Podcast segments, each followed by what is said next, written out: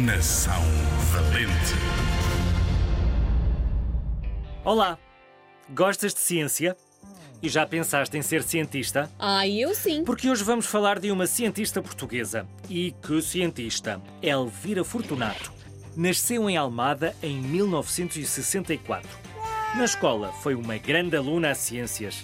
Desde muito jovem que adorava ver tudo por dentro. Adorava, por exemplo, ver as células das cebolas ao microscópio. Cebolas.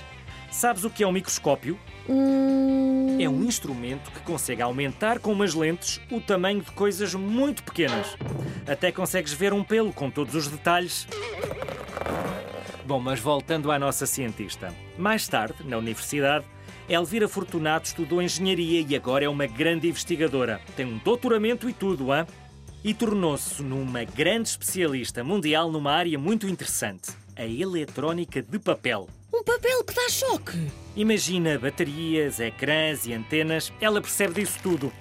Há uns anos recebeu uma bolsa europeia para estudar ciência e foi a primeira mulher portuguesa a conseguir uma bolsa dessas.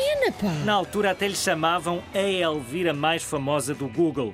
Foi considerada por uma revista como uma das mulheres mais influentes de Portugal.